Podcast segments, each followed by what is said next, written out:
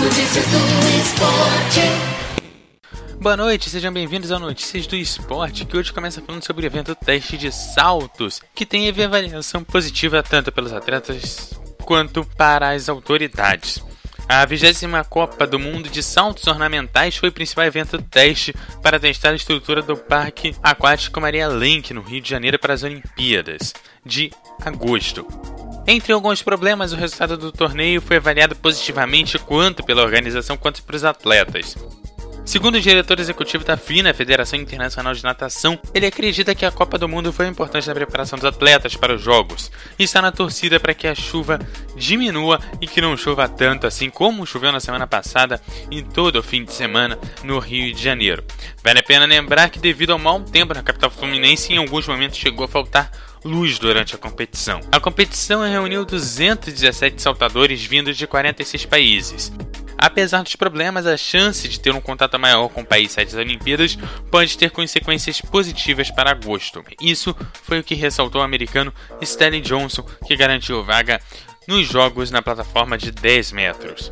Por fim, quem também aprovou o evento teste foi o diretor de gestão de instalação, o Gustavo Nascimento. Para ele, o primeiro uso da estrutura para uma competição teve resultado positivo, aprovado inclusive por quem assistiu os eventos, os espectadores da piscina para a Fórmula 1. Agora nós temos um novo formato para definição do grid de largada, então o treino de classificação mudou e claro que eu te conto o que, que mudou e o que vai ser mexido para esta temporada de 2016. Então para você que perdeu aí durante a semana, já em 2016 nós temos mudanças na classificação. Então fique esperto para entender direitinho porque é muito confuso e eu vou tentar explicar detalhe por detalhe para você entender.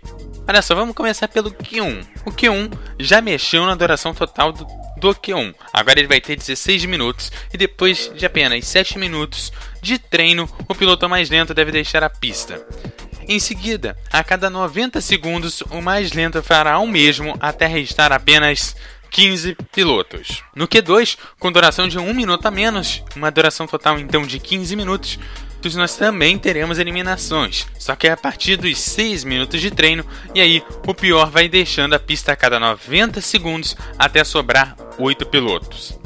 No Q3, com 14 minutos de duração, os pilotos vão ser eliminados após 5 minutos e depois, a cada 90 segundos, o mais lento vai saindo da pista. E aí restam os dois pilotos para a disputa final de 1 minuto e meio, que, definir, que definirá quem sairá na frente. Os pilotos brasileiros, quanto Felipe Massa quanto Felipe Nasser, reagiram de maneira semelhante, dizendo que isso pode gerar um caos. Tão complicado de entender para uma categoria que mal, com, mal consegue ganhar público. Ela vem perdendo cada vez mais público nos últimos anos, principalmente porque o público não consegue entender algumas das regras da Fórmula 1.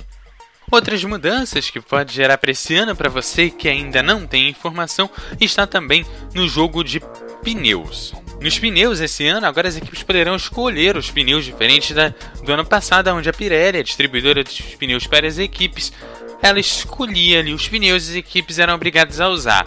Hoje as equipes vão poder escolher entre os pneus, lembrando que temos um novo tipo de pneu para esse ano, e aí as equipes poderão escolher o tipo de pneu e elas levam jogos de pneus, cada uma é da sua escolha.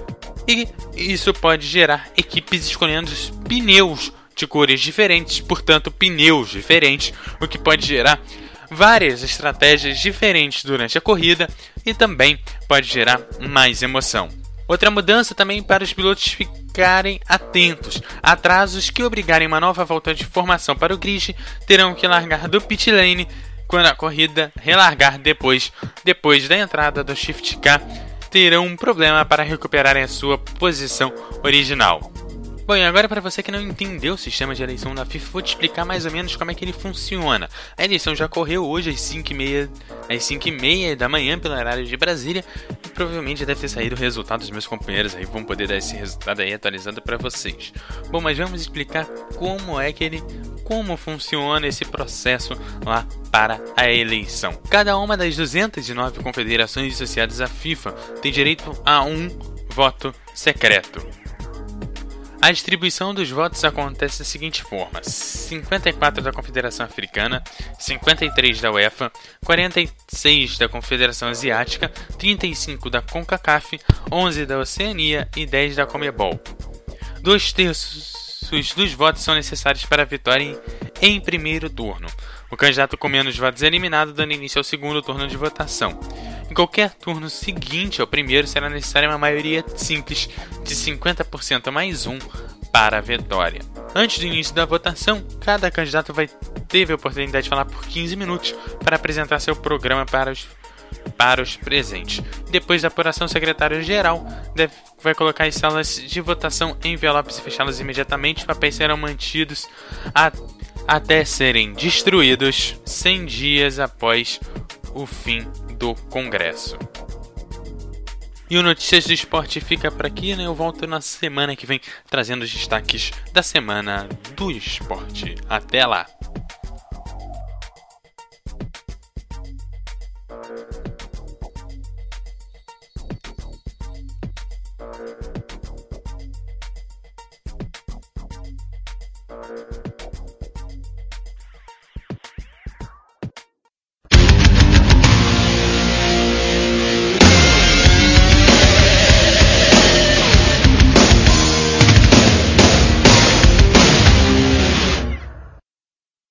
Rádio Melhor do Futebol.